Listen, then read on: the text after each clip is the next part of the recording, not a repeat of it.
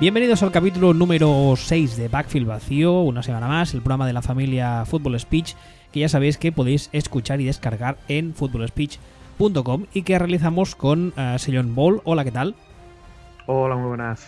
Que en Twitter, imagino que ya sabréis a estas alturas, es arroba Sillon Bowl y yo mismo, que soy arroba wbistuer.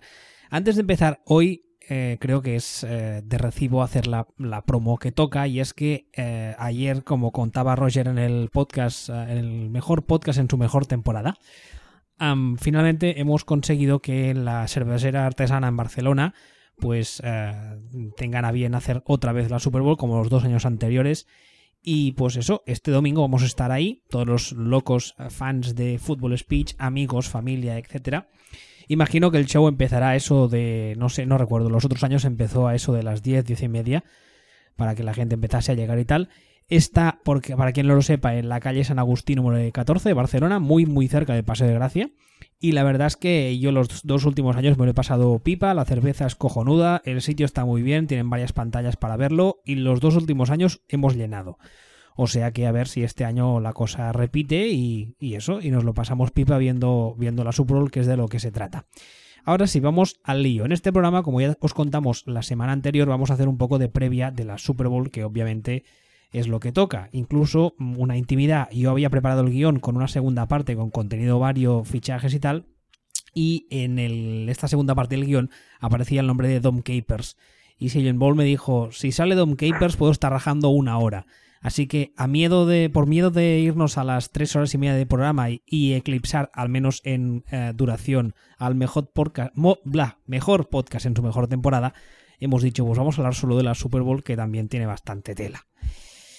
Dicho eso, la Super Bowl, como imagino que si nos escucháis sois aficionados a esto y sabréis más que de sobra, se jugará este domingo en el... Ah, eh, eh, es eh, NGR, ahora no me acuerdo nunca cómo se llama, Orgy Stadium, lo que antes era el Reliant, que ahora le han cambiado el nombre, es el estadio de los Texans, y enfrentará al campeón de la conferencia americana, los New England Patriots, contra el campeón de la conferencia nacional, los Atlanta Falcons.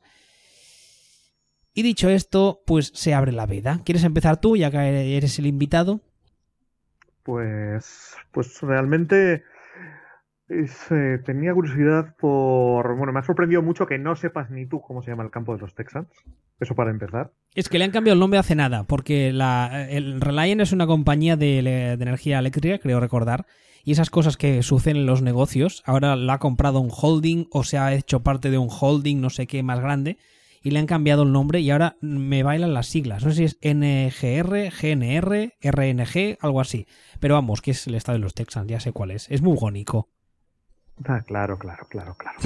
bueno, no te, no te preocupes que no eres el único que, tiene problemas con esta Super Bowl, porque un poco por lo que he estado leyendo últimamente, está generando bastante menos expectación que, cualquiera de las últimas que ha habido. yo, creo que la, la, mayor expectación es por parte de los haters de Brady para ver si palma. Hombre, puede ser, pero yo ayer mismo leía que los precios de las entradas se han desplomado un 60%. Eh, además ha sido en dos pasos.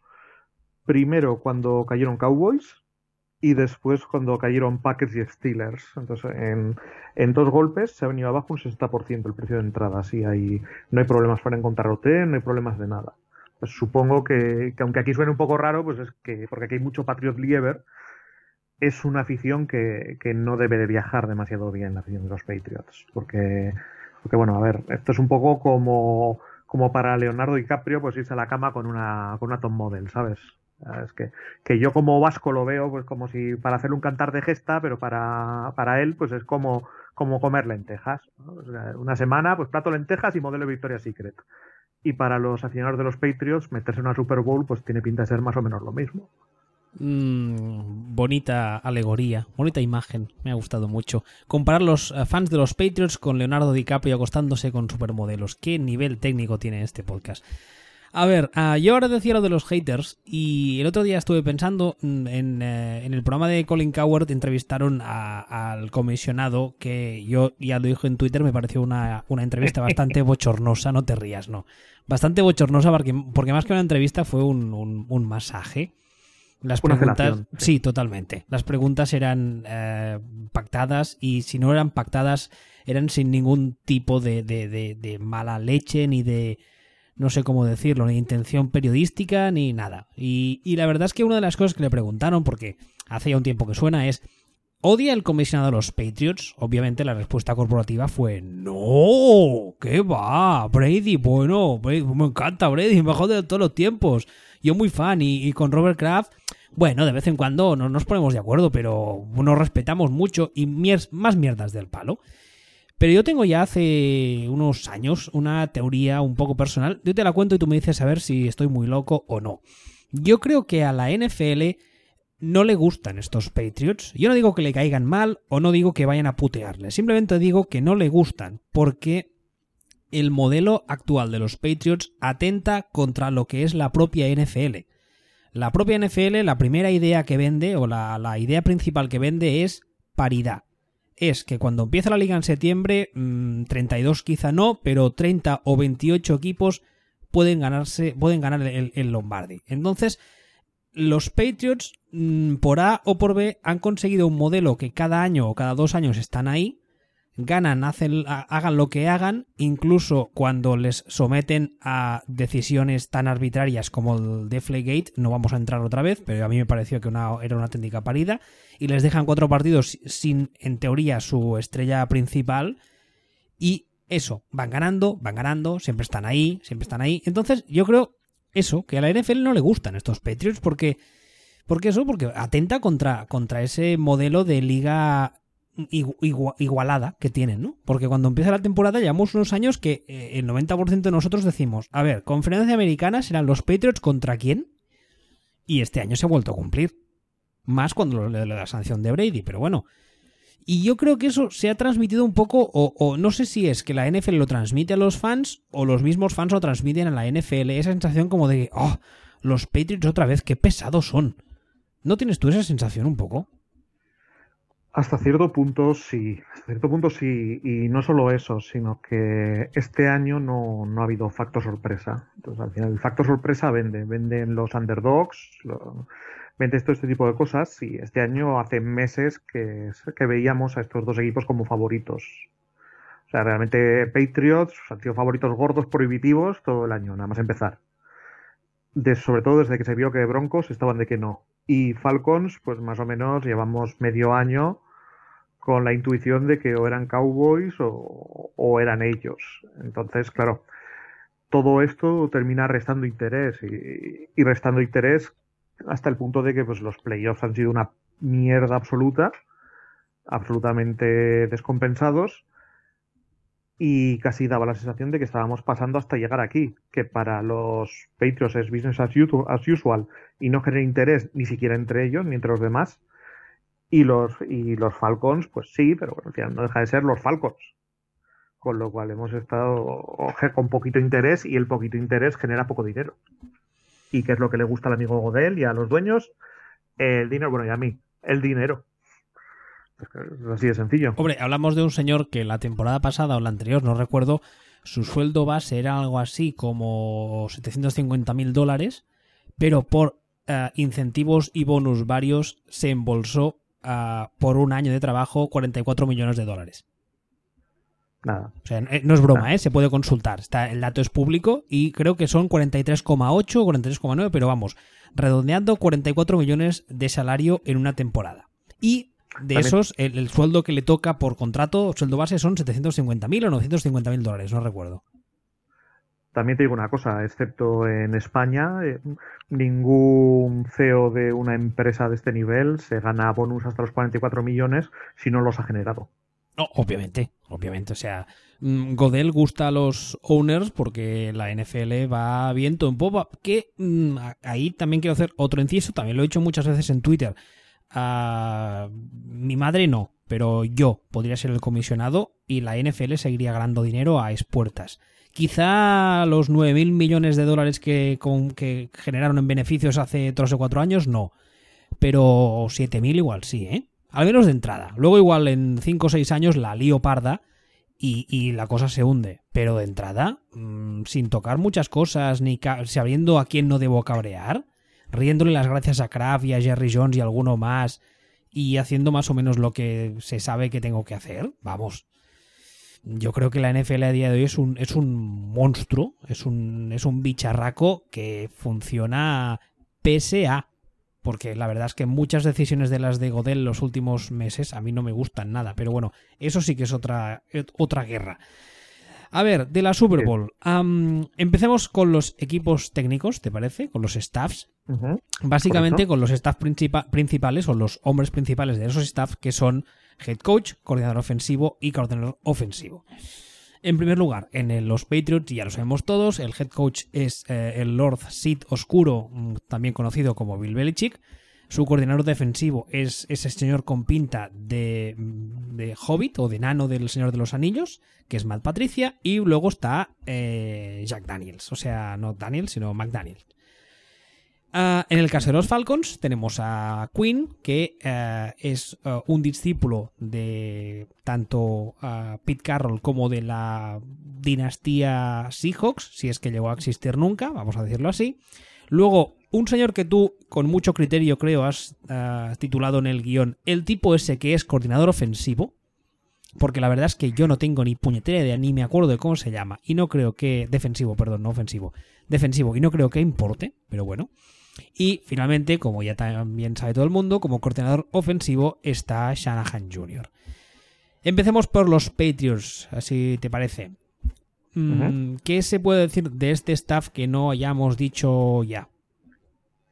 Hombre, de Belichick es que no se puede decir mucho más. es, el, es, el, mejor de la historia y es, el señor de las tinieblas, Palpatine, Donald Trump y, y Chapeau Smith todos juntos. Entonces, es lo que es. Está por encima de todos. Así que yo me centraría más en, en Matt Patricia y en, y en McDaniels. Matt Patricia tiene un poco a la etiqueta, no sé si es justa o no, de que ser el coordinador, el coordinador defensivo de Bill Belichick es fácil y que al final tienes por encima a un señor que, aparte de ser todo lo que has dicho tú, en su día se ganó una fama y yo creo que bien ganada por ser un genio defensivo, porque no, no, no olvidemos que Bill Belichick empieza a ganar fama a medianos finales de los 90 siendo el coordinador defensivo de los equipos de Bill Parcells. Entonces, eh, ¿tú crees que hasta, o sea, hasta qué punto crees, me voy a replantear la pregunta, que es justo mm, designar a Matt Patricia como un señor que, bueno, que está ahí, que sí, que hace su trabajo, pero que en realidad... Eso, que, que no importa mucho porque está Belichick. ¿Hasta qué punto crees que eso es cierto? Hombre, realmente no es, es que realmente no lo sabemos. Ah, ahora mismo Patricia, de hecho, yo creo que es una de las personas que más tienen que ganar y, menos que perder en esta Super Bowl, precisamente por esa etiqueta. Porque, bueno, sí que es cierto que los coordinadores de Patriots, especialmente los defensivos, siempre tienen la sombra esta de ser muñecos de ventrílocuo de, de Belichick. Pero Patricia va a ir a la guerra ahora contra, contra uno de los mejores ataques de la historia, ¿no? Entonces, claro, si resulta que Patriots consiguen parar a, los chicos de Sanahan, pues, pues, va a ser un poco imposible obviar a Patricia. Se le, va a disparar el prestigio. Ya seguro, seguro que no llega a 2018 sin, sin ser head coach. Sí, y si es aniquilado. ¿Tú, tú crees que si, ¿Tú crees que si tiene, tiene un buen papel la defensa de los Patriots en esta Super Bowl la temporada que viene, van a subir sus posibilidades de ser head coach en alguna parte? ya no, no, es que le queden asientos, yo hablo ya más de la siguiente. Pero yo lo veo clarísimo, porque además que Patricia lo que tiene es un perfil muy, muy chulo.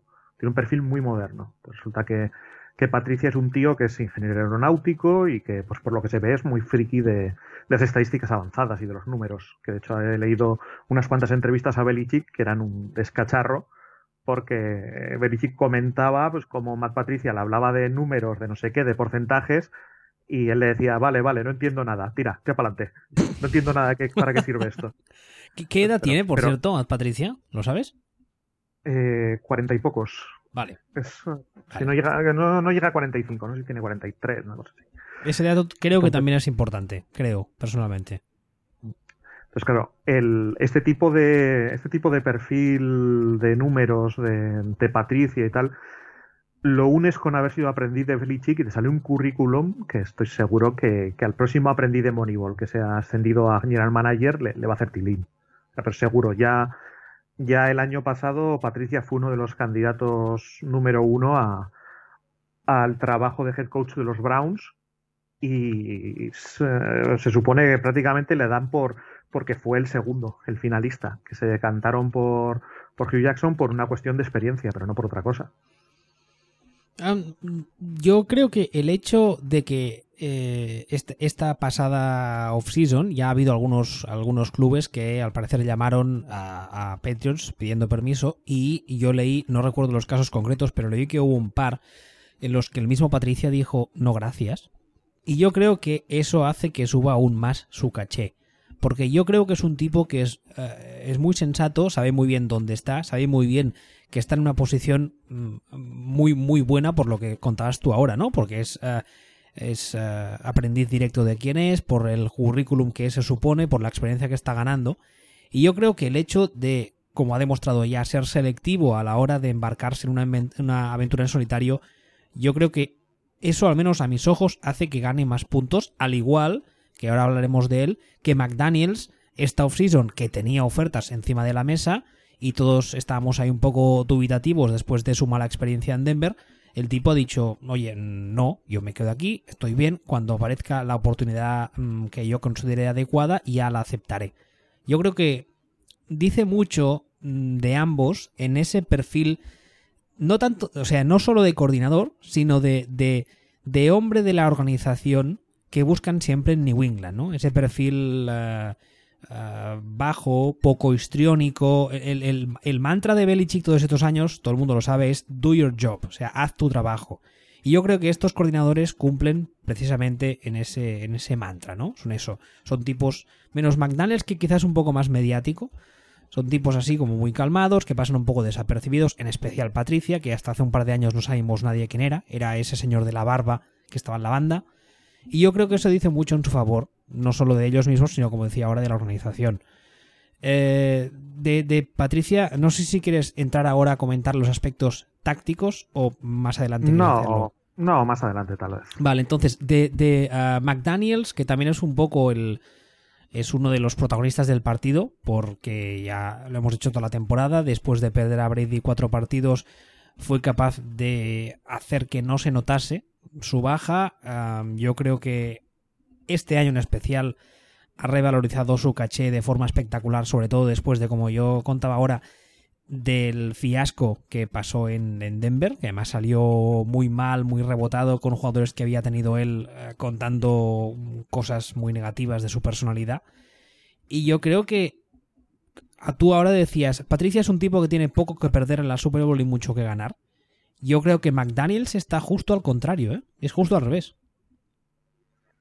Puede ser, puede ser, porque, bueno, mm, realmente, teniendo en cuenta el background defensivo de Belichick, yo tengo una sensación que puede ser una tontería, pero se me metió en la cabeza, que es que Belichick eh, controla bastante más la defensa de Patricia que a McDaniels el ataque. ¿Le, da rienda, ¿Le da rienda suelta a McDaniels? Es un poco el feeling, ¿no? Hasta cierto punto. Sí, a mí me pasa igual que McDaniels está más suelto que lo que pueda estar Patricia.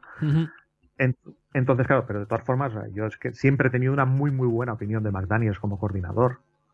de hecho, si decíamos que Belichick es Palpatine, es que McDaniel sería su Darth. Es el.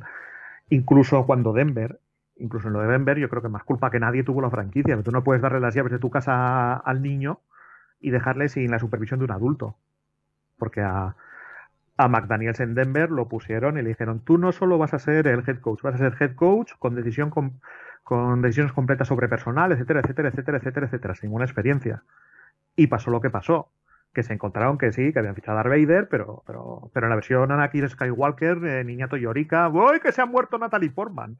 No, al, no al Darth Vader de verdad de, de los episodios 4, 5 y 6. Pues claro, eh, y los resultados deportivos no fueron malos para el equipo que tenía. O sea, quiero decir, eh, que se veía que, eso, que le salían la fuerza y los midiclorianos le salían por las orejas, ¿no? Pero, pero incluso algunas de las decisiones que tomó, que estoy pensando, pues por ejemplo, en, quitarse a Cutler, que le crucificaron por ello, visto ahora, pues tampoco parecen decisiones tan, tan, tan, tan malas. Claro, con a ver, ahora es muy fácil, obviamente, a toro pasado, pero es que es verdad, ¿eh? O sea, visto ahora dices, coño, pues igual tenía razón. Y tampoco olvidemos que fue un tipo que ganó partidos de playoff con, con Tim que eso tiene su mérito, ¿eh? No, no, tiene, tiene meritazo. Claro, él realmente cuando se cayó completamente aquí el equipo de Denver fue eso, fue cuando se puso a trastear en temas de personal y cuando se tuvo que a ejercer unas funciones de realmente de, liderazgo o de, gestión de grupo, no de, no de pizarra, que ahí fue donde se le dieron todas las limitaciones. En ese momento estaba, estaba Elway ya. Uh, buena pregunta. Yo creo que no. Creo que no, ¿verdad? Creo que no. Claro, porque la dupla Elway McDaniels, mm, yo creo que la historia habría sido un poco diferente, ¿eh?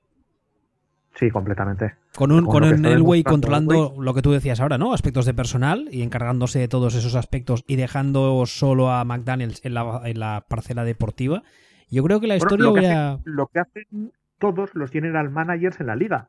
Exacto. Excepto New England.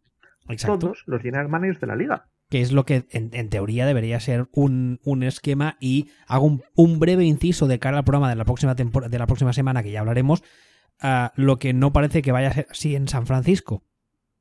Porque lo suyo es poner al general manager y como es el tipo que tienes por encima, luego este general manager decía al head coach y este head coach mm, mm, da, da, explicaciones, por así decirlo, rinde cuentas al general manager y no al revés. Pero bueno, eso es la semana que viene, que además te he cortado un argumento sobre McDaniels. No, no, no, no, sí, sí, básicamente iba, iba a decir un poco lo mismo. Es decir, eh, es, que, es que ni Pete Carroll, es que ni Andy Reid, los Seahawks tienen a John Snyder y los Chiefs tienen a, John Dorsey. Ambos salidos de Packers, por cierto.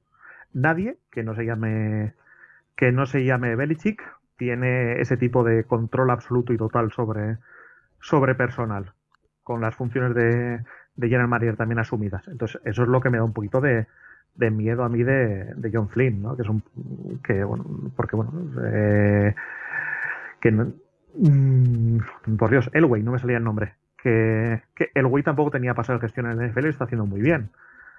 El problema es la sensación de que han cogido un florero los Niners. Pero bueno, volviendo a, volviendo a lo que estábamos. Eh, estábamos hablando de McDaniels. De McDaniels. yo lo único que, que me gustaría añadir sobre él como perfil es que me llama mucho la atención como en el momento que se dio la hostia padre en Denver, automáticamente eh, llegó.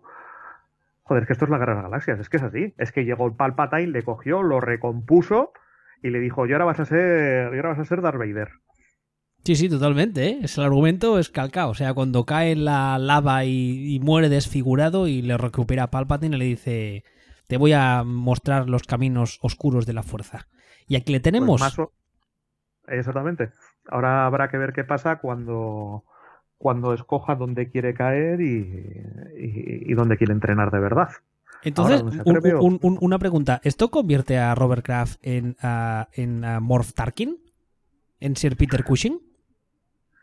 No, esto convierte a Robert Kraft en. No me acuerdo ahora mismo cómo se llamaba el maestro de Palpatine. Me cago en la leche puñetera. Somos, mayores, somos mayores ya, ¿eh? No, no. El que dominó los caminos de la fuerza hasta poder dominar la vida y la muerte. Que no me acuerdo ahora mismo cómo se llamaba. Pero bueno, esto son cosas de frikis que no, que no No, somos mayores, somos vintage, que queda más bonito. Exactamente. Entonces, ah, ahora que hemos hablado del lado oscuro de la fuerza, hay que hablar también, no sé si del lado luminoso, pero vamos, de los que tendrán enfrente, que son los Falcons. Eh, en primer lugar, el head coach es Dan Quinn, que como decía ahora, en su día ah, vino de, de, los Seattle Seahawks y además ya se enfrentó a una Super Bowl a los Patriots, la famosa Super Bowl de la intercepción en la última jugada que ganaron los Patriots y en ese momento Dan Quinn era el coordinador defensivo de esos, de esos ah, Seattle Seahawks. ¿Estás, seguro de eso? Creo que sí. A mí me suena que ya no. ¿Ya no? Me estoy, igual me estoy columpiando yo, ¿eh? Igual me estoy columpiando yo. Espera, a ver. Ahora, estoy de, la misma. Te estoy hablando de memoria ah, y no tengo... Ah, ¿tienes tu navegador? Pues si haces el favor. Me estoy metiendo en Wikipedia en este mismo momento para descubrir que no viene. Bueno, de todos modos, mientras tanto, uh, como decíamos sí, ahora.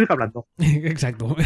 como decíamos ahora, el, el coordinador uh, defensivo de los Atlanta Falcons, la verdad es que es un señor que ahora mismo no lo digo en coña, no recuerdo ni cómo se llama. O sea, esto voy a tener que mirarlo más que nada, que sea por curiosidad. Y como ya sabemos, el coordinador ofensivo es uh, Shanahan Jr., Kyle Shanahan, que mucha gente apunta, y yo también, que es el auténtico responsable o el responsable uh, directo del hecho de que los Falcons esta temporada estén jugando ofensivamente a un nivel que mm, roza, vamos, la excelencia. Perdona, tenías tu razón. Sí, era el último año, ¿verdad? Sí, estuvo dos años, este segundo año también estaba, sí. Era el último año que estaba Dan Quinn como coordinador defensivo. Vale.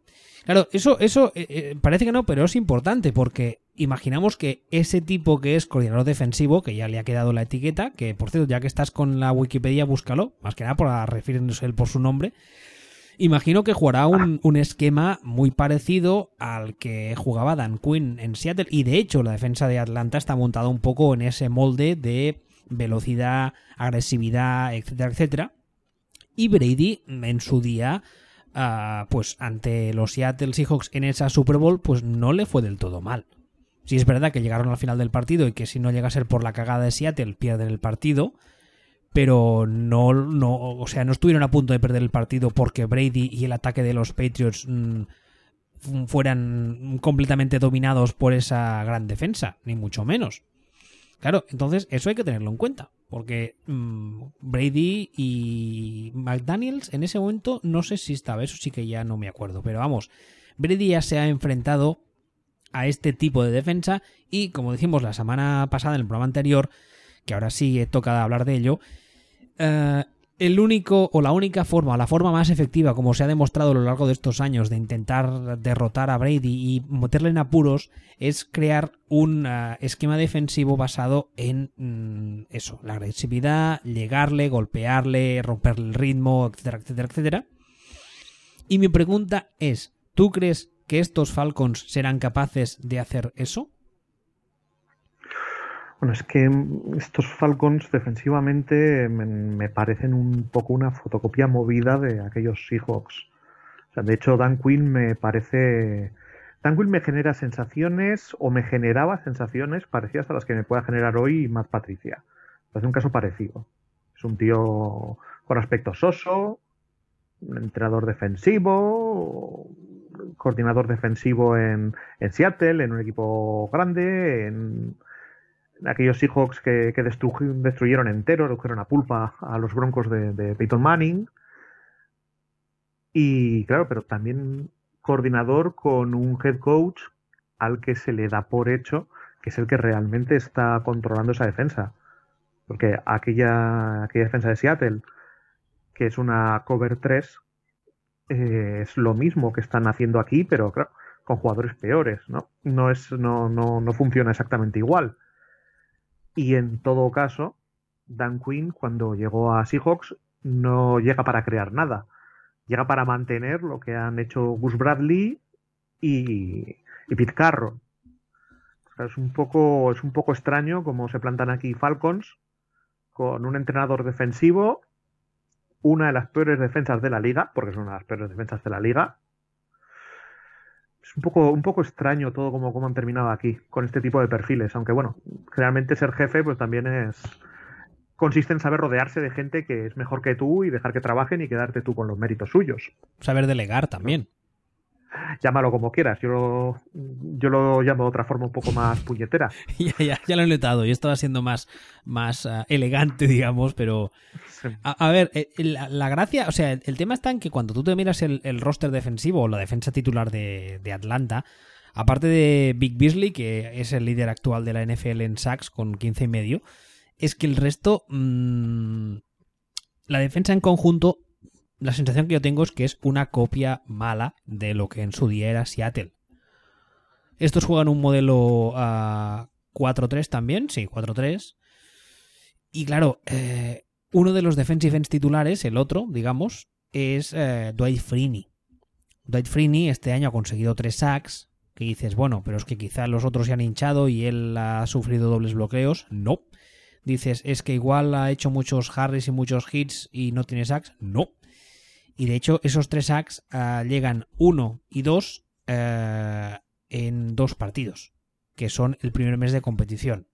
El resto de temporada, mm, hombre, ha estado ahí.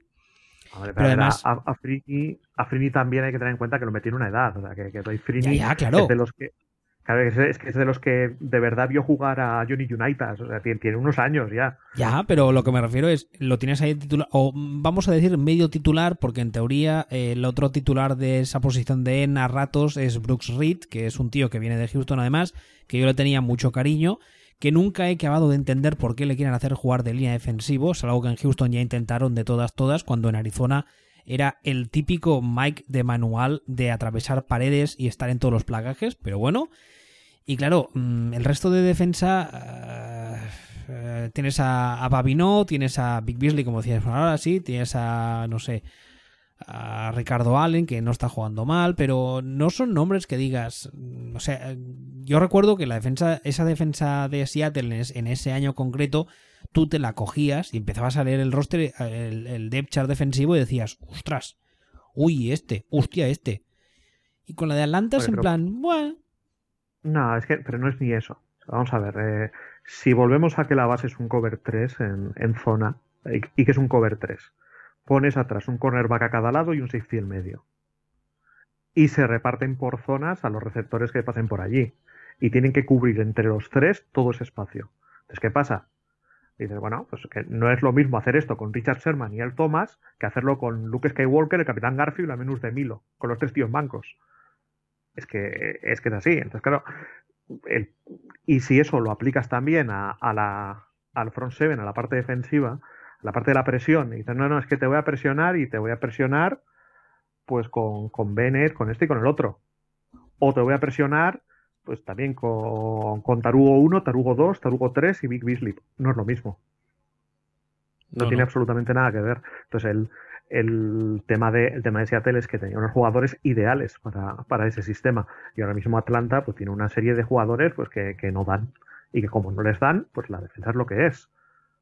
Porque aparte, eh, volviendo un poco al tema de, al tema de los, al tema de los coordinadores. Eh, Richard Smith, que es el coordinador de, de Falcons, el coordinador defensivo. ¿Se llama Richard Smith?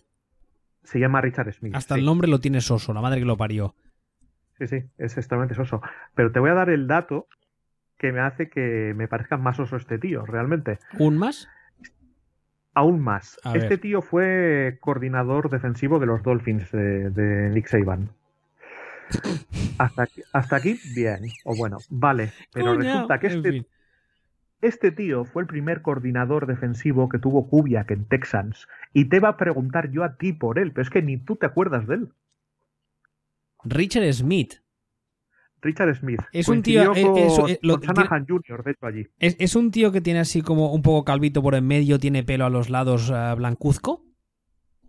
No te creas. Bueno, blancuzco sí, pero calvito no me parece especialmente. O sea, ahora que dices el nombre me suena, pero francamente ni, me acuerdo. Ni me acuerdo de él. De los primeros pues, años de Cuba. por ejemplo, no es normal. yo en Packers me acuerdo del coordinador defensivo. Bueno, te diría más, me acuerdo. No solo me acuerdo del coordinador, sino que me acuerdo de toda su familia habitualmente. Pero pues, es un caso, este es un caso, extremo. Si tú mismo te acuerdas de un coordinador defensivo de tu equipo, es que el tío deja huella. No, no, en serio, ¿eh? ni me sonaba. O sea, sí que, por ejemplo. ¿Estás buscando? Eh, eh, recuerdo otros miembros que hemos tenido en el staff y tal, pero Rick Smith también me pasa con, como tú con eh, el coordinador defensivo de los Packers. De Rick Smith me acuerdo habitualmente de él y de su, de su familia, pero Richard Smith la verdad es que ni me suena. Para nada. Incluso es más, me acuerdo del nombre, que ahora no me saldrá porque así quedó mal, del nombre de un coordinador que teníamos, que no recuerdo si era de Special Teams, que ah, se fue a Air Force, porque él era salido de la Universidad de Air Force y cuando, cuando se retiró Fisher de Berry, que es el head coach de Air Force histórico que llevaba ahí como 75 años, el tío nos dijo, oye, que sus dejo, y se fue a Air Force.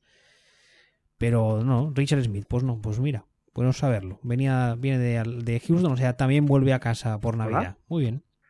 Bueno, pero ya está bien de hablar de este, que, que, tampoco es que sea tan importante, y vamos a hablar un poquito de Sanahan, que es la estrella de, del staff técnico este. El nuevo salvador de la nación San Francisco-Ciana, o como se llame.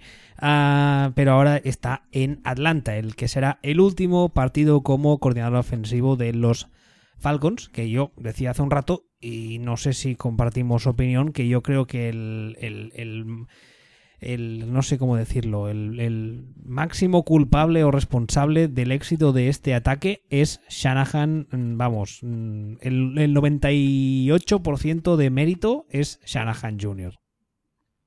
Sí, sin duda. de hecho, de Shanahan, de hecho, para definir a Shanahan, yo solo te voy a recordar un poquitín su, su carrera.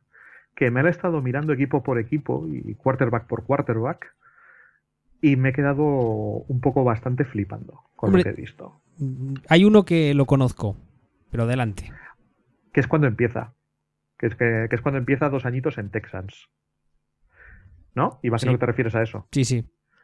Dos añitos en Texans, haciendo que Matt Shaw casi, casi parezca un quarterback, pues mediocre pero aceptable. Ahí e, este hombre ya, Shanahan, se ganó mi cariño, amor y respeto desde ese momento ya. Pues claro, hacer parecer decente a Match Shop es como, no sé. Son de estas cosas que, como decíamos antes, son de estas cosas que con perspectiva y tiempo te vas dando cuenta del mérito. Como suele decir el refranero, el tiempo pone a cada uno en su lugar y es bien cierto.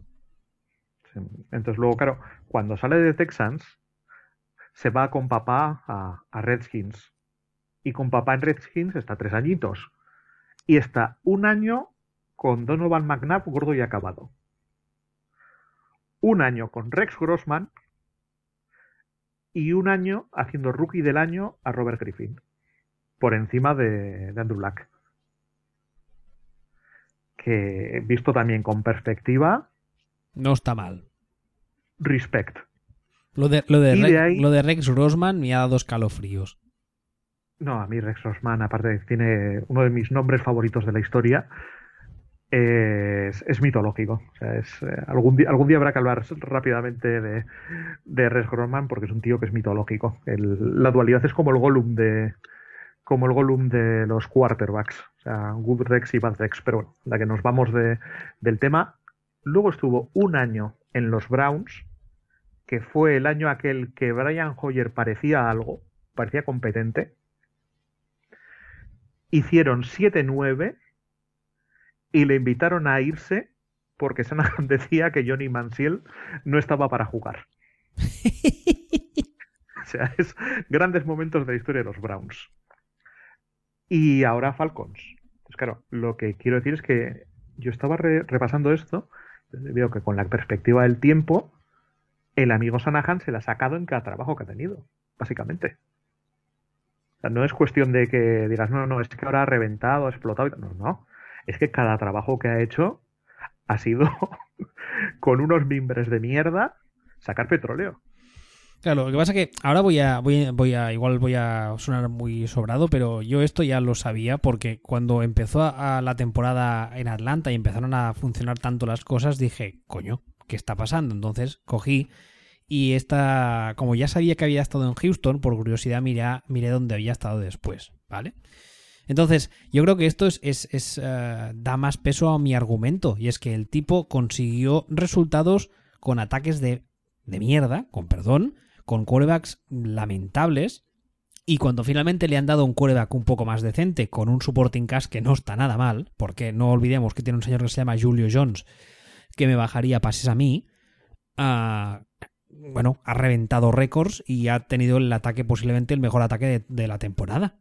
Entonces, claro, eh, yo creo que eso da más peso al argumento de que aquí el culpable o el responsable de, de, de cómo está jugando Atlanta en ataque, básicamente es él, no es el resto. Sí, básicamente, estamos de acuerdo. Digo porque la semana pasada ya te lo dije y a mí mm, cuantos más días se acerca la... cuantos menos días faltan para la Super Bowl, más me lo parece. Yo creo que con tal, hay mucha gente que con tal de no, de no encumbrar a Brady o de no alabarle harían moneda falsa y se está usando a Matt Ryan con el rollo ese de cuerva contra cuerva que nunca he acabado de entender y se le está poniendo en un peldaño que yo creo que no le corresponde y a mí me parece que el año que viene cuando falte Shanahan, las cosas van a volver un poco más a la normalidad. Sí, pero bueno, vamos a ver, es que Matt Ryan. Bueno, vamos a, vamos a hablar de Matt Ryan realmente, el, el, único quarterback con nombre de portero del Valencia, ¿no? Matt Ryan es nombre de portero del Valencia, ¿por qué? Sí, hijo, sí. El, Valencia tenía un portero que se llamaba Matt Ryan al que acaban de traspasar hace, hace una semana. ¿En serio? Te lo juro. Entonces, Qué grande, bueno, sí, sí, sí, 100%. Entonces, bueno, vamos, de hecho vamos a contar un cuento. Vamos a contar un cuento que se llama La historia de Rich Gannon. Para, para quien no lo conozca, ¿no? ¿Quién es Rich Gannon? Pues resulta que niños, Rich Gannon era un quarterback que llevaba 10 pues, años en la NFL siendo presidente del club de. Entonces, era un quarterback aceptable, medio bien, que jugaba o llevaba tres o cuatro añitos jugando en Oakland para, para Gruden y dando un nivel pues bastante aceptable. No estelar, pero bastante aceptable. Hasta que llegó, creo que fue 2002, y entró en ignición. Entró en ignición absoluta y de la nada. Y pasados los 30, se puso en modo neo, ganó el MVP y se plantó en su primera Super Bowl. Y una vez que llegó Rich Gannon a la Super Bowl, recordó quién era, abandonó el modo neo y entró en modo Concha Velasco. Llegó al Super Bowl y tuvo allí cinco pérdidas. Cinco intercepciones como cinco Al final la Super Bowl fue para Rich Gannon como las campanadas para Cenicienta. Sin ratones que hablan, pero más o menos lo mismo. Entonces, claro, ¿podríamos repetir esto con Matt Ryan? Yo no creo, pero tampoco me parece que esté fuera, de, fuera del, del ámbito de lo posible. Hombre, a ver, que se repita lo de mm, Rich Gannon, que yo lo recuerdo porque más fue la primera Super Bowl que vi en una fiesta con más gente. O sea, hasta el momento... Aquello fue muy exagerado. eso, fue muy, muy hardcore. O sea, llegó a un punto en el que, además es que en ese momento tenía, eh, entre ellos, tenía dos receptores llamados Tim Brown y Jerry Rice, que a la gente igual le suenan porque han sido de los mejores que ha habido en este deporte. Y, la verdad es que fue, fue un asesinato en prime time, pero bueno, claro, ahí está el tema en ese momento que uh, John Gruden, que era el hombre que le hizo parecer tan bueno, el año antes se había ido al rival que tuvo en la Super Bowl y la semana antes la semana antes se la pasó entrenando diciéndole a la defensa. Y cuando Rich se rasca el culo así significa esto. Y cuando tose significa esto. Y claro, casi les, les telegrafió dónde tenían que ir para interceptarle. Eso no es más o menos, no, es el mismo caso, pero yo dije la semana pasada que a mí me parece que esta Super Bowl mm, tranquilamente a Matt Ryan le pueden caer dos o tres intercepciones y que a mucha gente se le puede caer el cuento este de Matt Ryan qué bueno es. A mí es la sensación que me da. Luego viene cuando Matt Ryan, para dejarme mal a mí, el hijo puta, llega y se casca 6 touchdowns y 90, 950 yardas en un partido. Pero bueno, yo tengo esa sensación que tanto Patricia como Belichick a nivel táctico le pasan la mano por la, por la cara a Shanahan por bueno que sea y que eh, Ryan se puede encontrar un poco perdidillo. Pero no sé, igual son cosas mías. yo realmente hablando un poquito de, de lo que sería el esquema o del, del choque entre, entre la defensa de Patriots y el ataque de Falcons, pues es que una de las características de la defensa de Patriots es precisamente que no, que no funciona piñón fijo, que, que varía de hombre a zona a hacer el pino puente un poco en función del rival. Y no solo eso, sino que además cambia los esquemas, cambia el personal, cambia los alignments, cambia todo. O sea, puede, eh, tiene, tiene la, capacidad, y la ha tenido siempre, hace años, de poder cambiar completamente de frente de un drive o de incluso de una jugada a otra. entonces, mm, a ver, ¿eh? Porque no, o sea, no se han enfrentado a ninguna defensa así en toda la temporada los Falcons. Hombre, también tampoco nos vamos locos que la defensa de los Patriots no es ningún porcento. Es aceptable. No, no, no. Físicamente, no, físicamente no, lo es. Físicamente hay muchas defensas mejores este año. pero yo. no físicamente, con, los números en la mano. O sea, la defensa de Patriots es justita, aceptable. Sí, pero um, eso, quieras que no, al final no deja de ser un reflejo del, desempeño físico, del, rendimiento. Pero yo lo que me refiero es que a nivel uh, táctico, si tú quieres, uh, no han encontrado ninguna defensa así. No, eso seguro, pero claro, al final al final hay una máxima en el fútbol que dice que ningún entrenador pierde partidos en la pizarra. Esto es, y esto viene a ser un poco aquello. Sí, eso también es verdad. En, en, la pizarra, en la pizarra, Belichick es una va, a montar una salvajada en la defensa, pero claro, si al final, si tú le pones, si tú haces esto, tú haces aquello, tú haces esto, y luego llega llega Patrick Chung y entra en el modo Patrick Chung no se entera, que le da de vez en cuando, pues todo eso se va por el retrete. Que, es, lo que, es lo que poco está pasando. El, roster, o sea, la defensa titular de, de, New England, como decías ahora, tampoco es que sea una pasada. Sí que tiene algunos nombres que llaman la atención. Por ejemplo, obviamente Hightower, Ninkovic, Malcolm Butler, Logan Ryan, McCourty, Patrick Chung cuando tiene el día, como tú decías ahora, y no se le va la castaña. Luego está Chris Long, que lleva toda la temporada haciendo, bueno, estando ahí, ¿sabes? Pero, no sé, Alan Branch tampoco está jugando nada mal. Es una defensa, también te diría, es una defensa que me parece que no, que por hombres no es mal matchup para, para el tipo de ataque de, Falcons. La defensa de Patriots es una defensa con tíos bastante grandes, con tíos bastante tochos. Entonces, ¿cuál es el, cuál es el problema? Pues que, por ejemplo, tener unos tackles grandes, grandes, como tiene, como tiene Patriots, cuando tú tienes que parar un tipo de corredor de estos de dame el balón y yo tiro para adelante, va estupenda. El problema es que Atlanta corre en zona y corre mucho en zona por zonas exteriores y tiene, y tiene unos running backs que reciben el balón mejor que, casi cualquier wide receiver.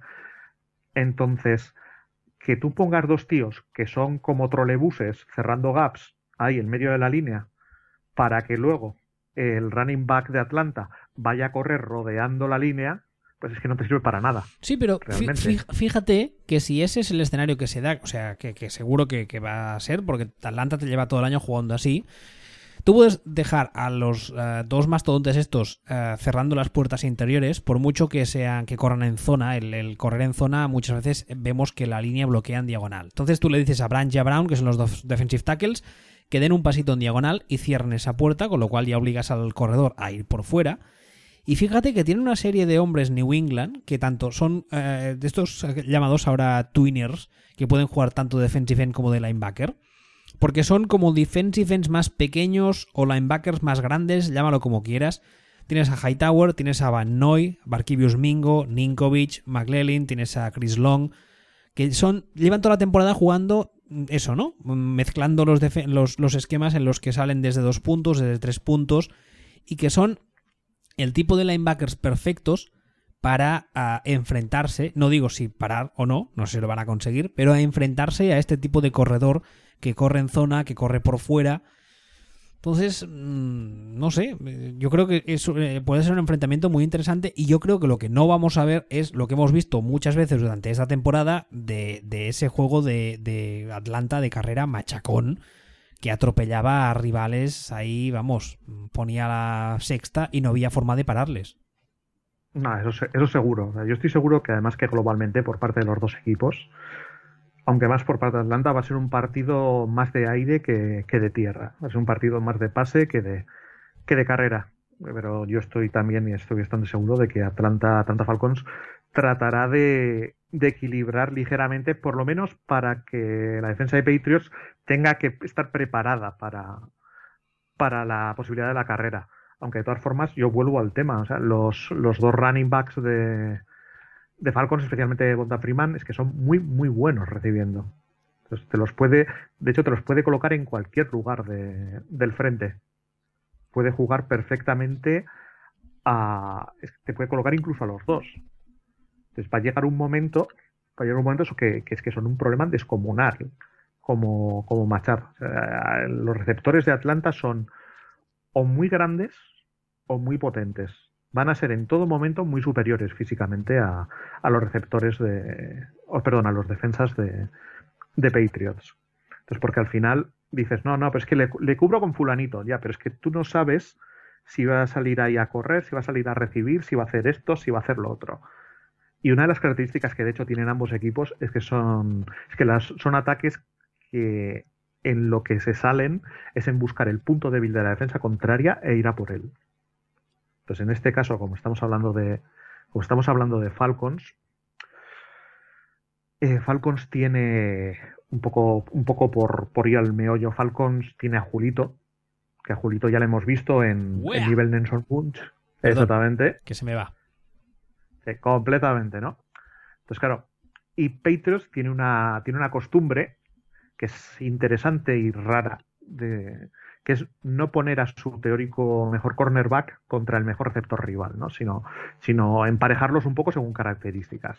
Pues claro, eh, Malcolm Butler, que sería el, que llamaríamos el corner número uno de, Patriots, se suele, suele dedicarse a cubrir al, receptor pequeño y rápido del rival, ¿no? A, tipos como Antonio Brown o del Beckham, ese tipo de, ese tipo de perfil, ¿no?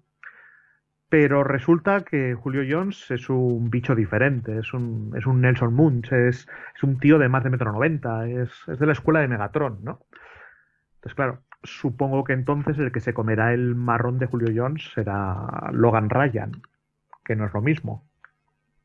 Incluso no me extrañaría ver a, Eric Rose si, si Julito se pone en modo te la voy a clavar y lo sabes. Que, porque Rose es todavía más, todavía más grande. O sea, Logan Ryan es más físico o es más bruto que, que Malcolm Butler y Eric Rose es todavía más grande.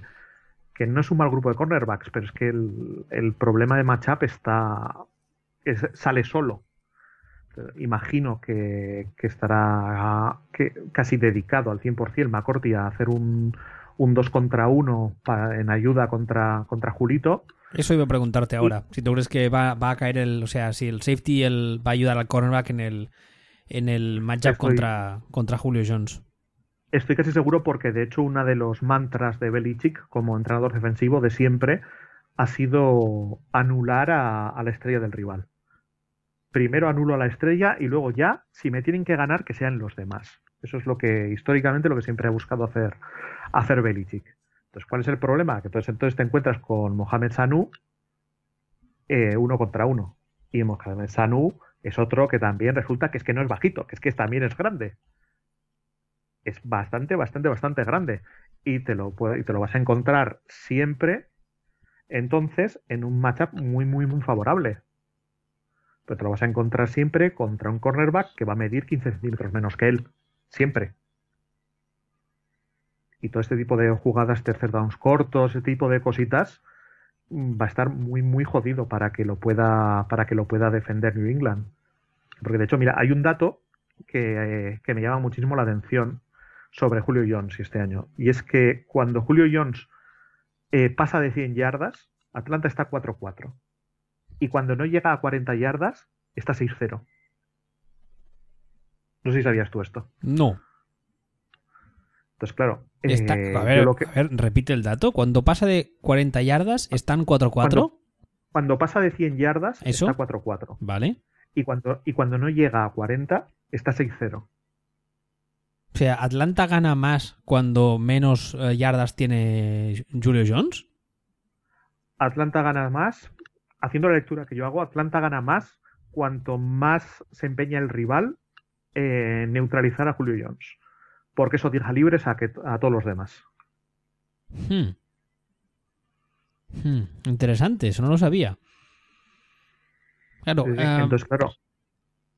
Ahora, ahora, yo, yo, ahora yo te saco otra estadística que la he visto esta tarde en, en Twitter, imagino que será verdadera. Y es que decía que cuando ah, Brady se enfrenta a, no sé si es, a dos novatos en la defensa rival o más, gana... ¿no, ¿Lo has visto? ¿Ese tweet lo has visto? Gana el 107% de las veces. No, no, no. En ese caso gana como el 77% de las veces y Atlanta tiene cuatro novatos. Sí, sí. Entonces, mm, claro, porque hemos hablado del enfrentamiento del ataque de Atlanta contra la defensa de New England, pero Ah, el ataque de New England contra la defensa de Atlanta es lo que decíamos ahora. La defensa de Atlanta no es que sea nada para tirar cohetes. Y Brady yo creo que puede tener un partido bastante cómodo.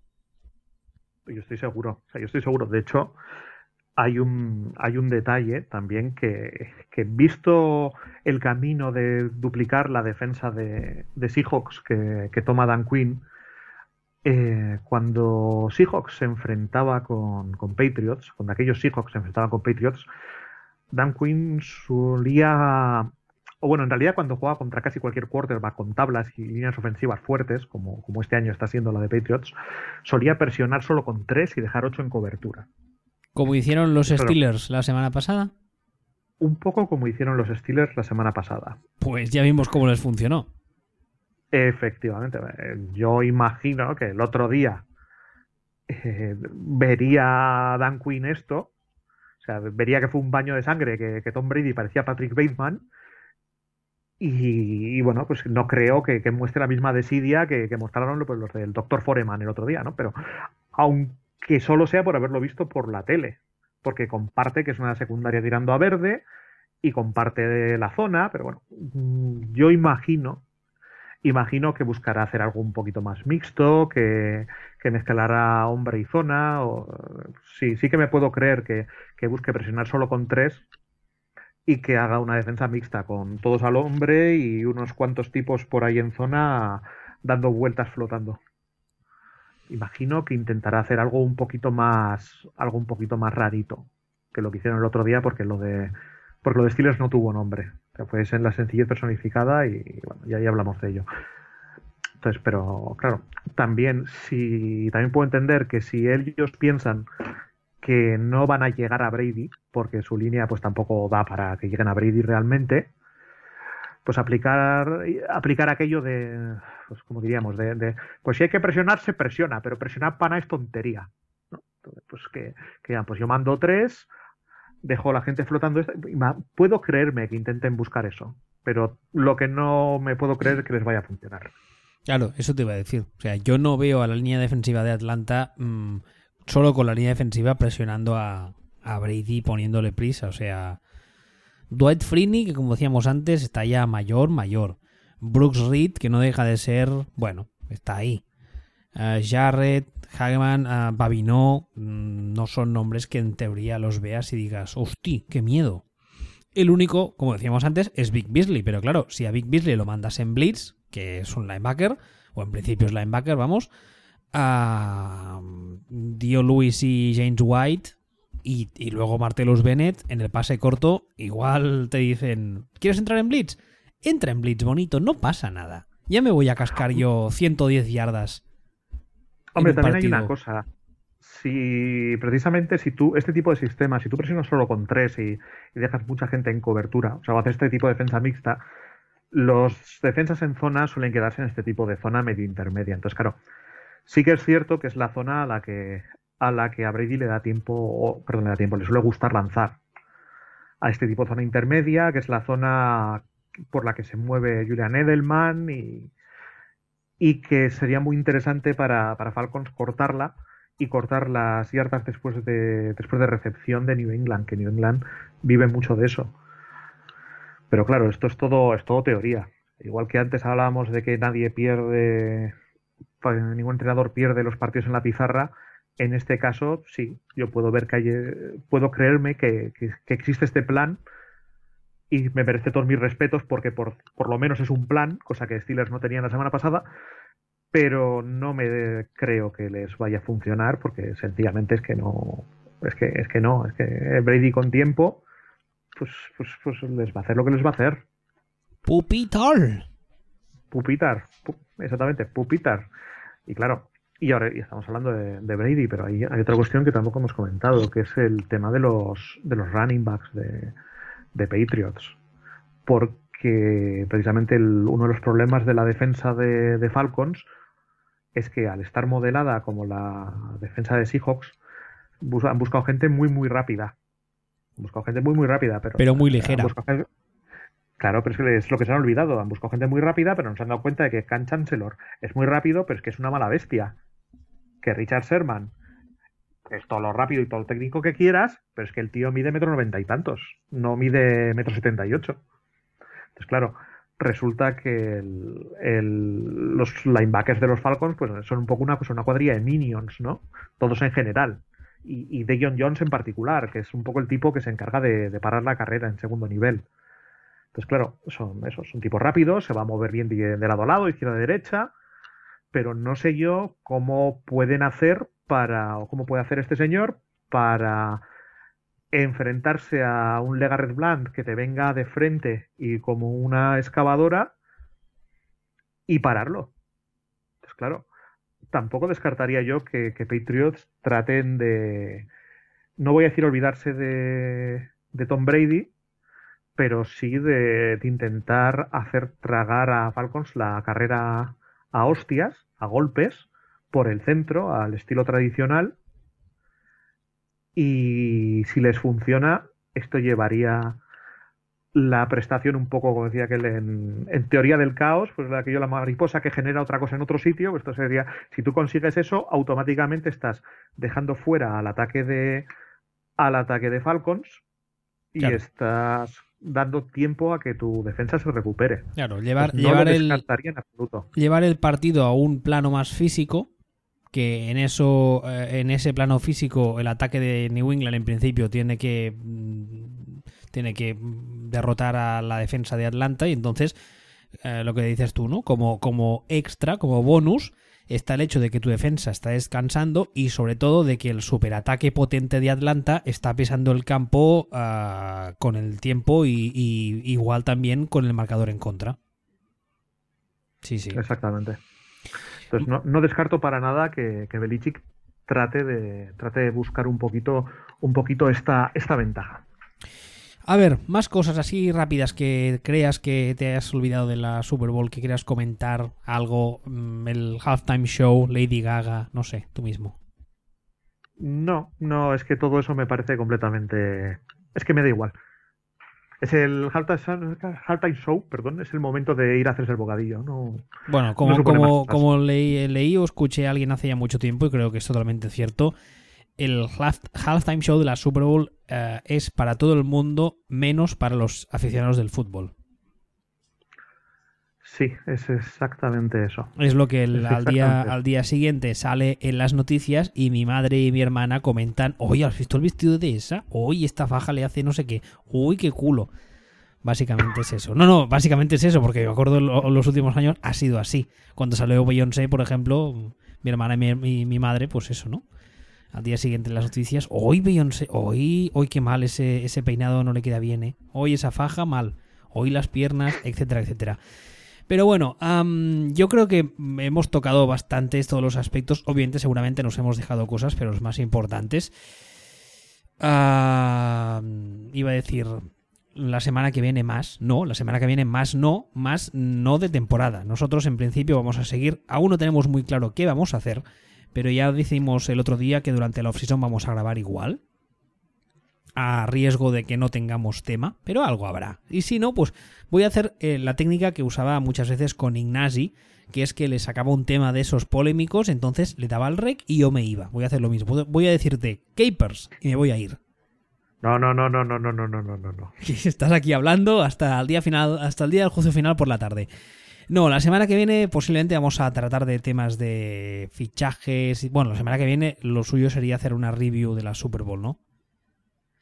La semana que viene lo suyo sería hacer una review de la Super Bowl, efectivamente. Sí. Entonces, a partir de la siguiente sí, que ya vamos a hablar de temas de más de off-season. Recordaros, como he hecho al empezar el programa, que eh, los que estéis en Barcelona y no tengáis donde verla o queráis venir a verla con nosotros, estaremos en la Cervesería Artesana, en la calle San Agustín número 14, que está muy cerca de Paseo de Gracia. Creo que su dominio, esperad que lo tengo por ahí, la página web es cervesa.cat en catalán y ahí está toda la información de cómo llegar, de dónde está, etcétera, etcétera. Y ah, recordaros también que nos podéis ah, escuchar y descargar como siempre en footballspeech.com. También ah, aprovecho para felicitar a Axel y a Roger porque ayer cumplieron el programa 400. Ahí es nada, que oye, de la marinera. Y recordaros también que en Twitter estamos ambos, arroba Bowl o arroba wbistuer. ¿Algo más que me deje, que quieras añadir? Saludos a mamá. Nada más. No, efectivamente, he vuelto nada. Ah, una cosa, casi me olvido. Un pronóstico para la Super Bowl. No tengo ni la más remota idea. ¿para qué? ¿Para qué? ¿Para qué vamos a decir otra cosa? Pero si yo tampoco, yo tampoco tengo ni idea de nada en general, pero yo me mojo, mójate, ¿no? Pues si me mojo, diría Falcons.